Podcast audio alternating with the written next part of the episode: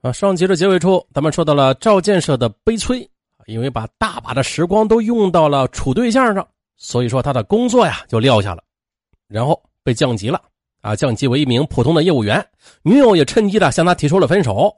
再就是啊，经他办理的一笔十万元的贷款，被查出客户是提供了假证件，蓄意骗贷，银行限定呢他在半年之内收回贷款，否则由他自己赔偿或者辞职。走投无路的赵建设便去找赵建军借钱，但这时啊赵建军刚刚买了新房，正在忙着和女友谈婚论嫁呢，准备婚事这一时也拿不出太多的钱帮助赵建设。二零零九年八月的，赵建设因为无力赔偿单位的损失，被责令辞职。一连串的打击让赵建设十分消沉，他觉得赵建军在关键时刻一点也不肯帮忙，那毫无情义可言。而赵建军呢？他能有今天，还不是靠当初自己的推荐吗？接下来几个月的时间，赵建设就不顺了，接连应聘失败，屡屡受挫。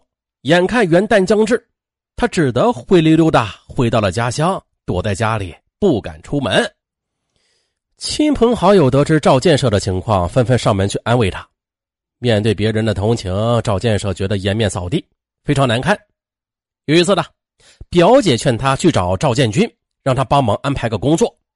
没想到赵建设说：“呀，你让我一个本科生去求他一个初中生，那我还不如死了算了。”表姐也十分生气的说：“喂，你本科生有什么了不起啊？你还不一样找不到工作吗？你有什么资格瞧不起人家建军呢？你看你就得好好跟他学学。人家现在在南昌买了新房，元旦就要带着媳妇儿回来结婚了。你看你呢？你哪点能比得上人家呀？”啊！表姐说完啊，就走了。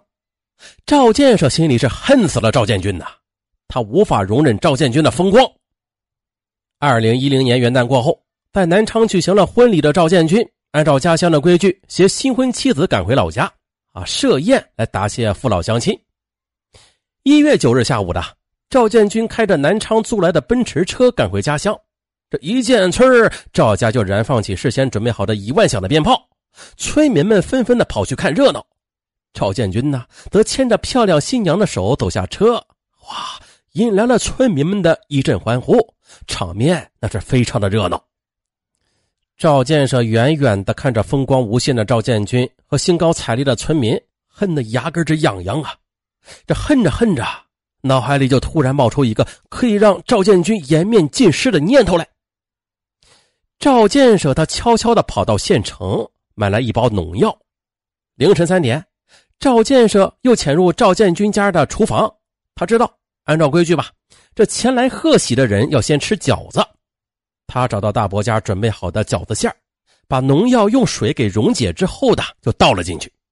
接着又悄悄的回去睡觉了。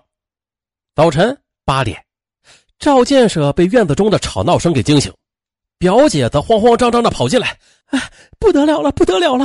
中毒了，几十口子全中毒了。赵建设赶紧起床去看个究竟。这时呢，赵建军家的院子里有很多人都捂着肚子痛苦的呻吟着，还有人躺在地上一动不动的昏了过去。啊，这这，赵建设也没有想到会这样，一时之间也是心惊胆战，赶紧拿起手机拨通了幺二零。这次恶性投毒事件导致三十一人中毒，其中九人深度中毒。十六人轻度中毒，六人为轻微中毒。中毒者中有十九人是赵建设的近亲，其中赵建设的父亲中毒最深了，一直是经过了三天的抢救，这才脱离了生命危险。而这案子呀，也很快就破了。洞口警方在赵建设家中放置杂物的窝棚里搜出几包农药来，啊，经过审讯，赵建设供认了犯罪事实。啊赵建设被依法逮捕。好了，这赵家兄弟的悲剧，让人不由得联想到那个什么“塞翁失马”的故事，是吧？塞翁失马，塞翁失马说的是，咱们再来简单的回忆一下啊。呃，说的是古时候有一位老人，他有一匹马丢了，邻居们呢就来安慰他，没想到他笑笑说：“哎呀，是好是坏，谁知道呢？”果然，没过几天的丢失的马，他不仅自己回了家，还带回来另外一匹骏马，邻居们纷纷来道贺。这老人反倒平静的说：“哎，是好是坏，谁知道呢？”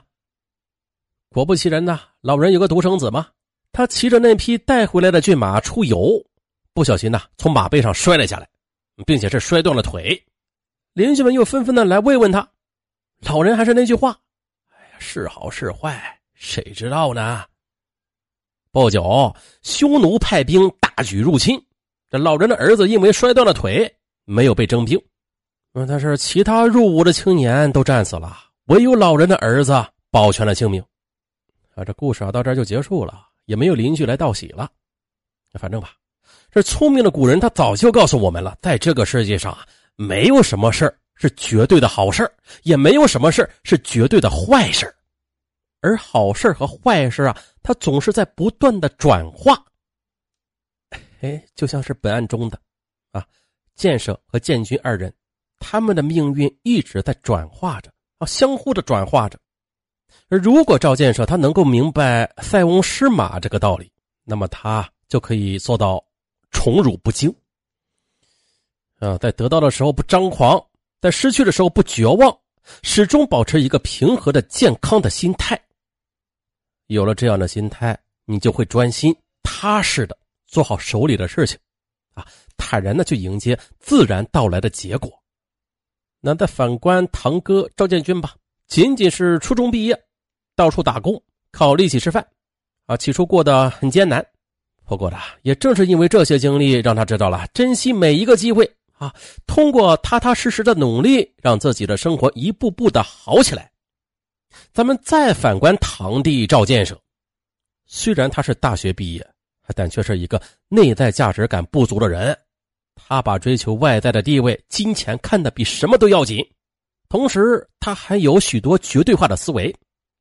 比如说，在他的逻辑里边，一个人不是成功者，那就是失败者了，啊，受不了打击；不是高高在上，就是粪土不如，啊，不是欺负人，就是被人欺。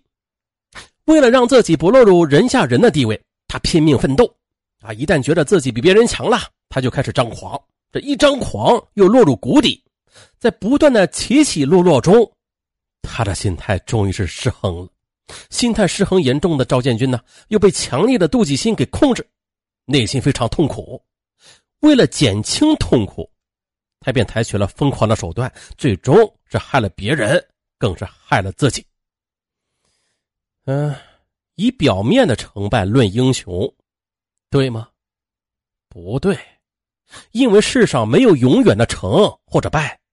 你看到别人比自己好，自己努力要做得更好，这才是健康的竞争。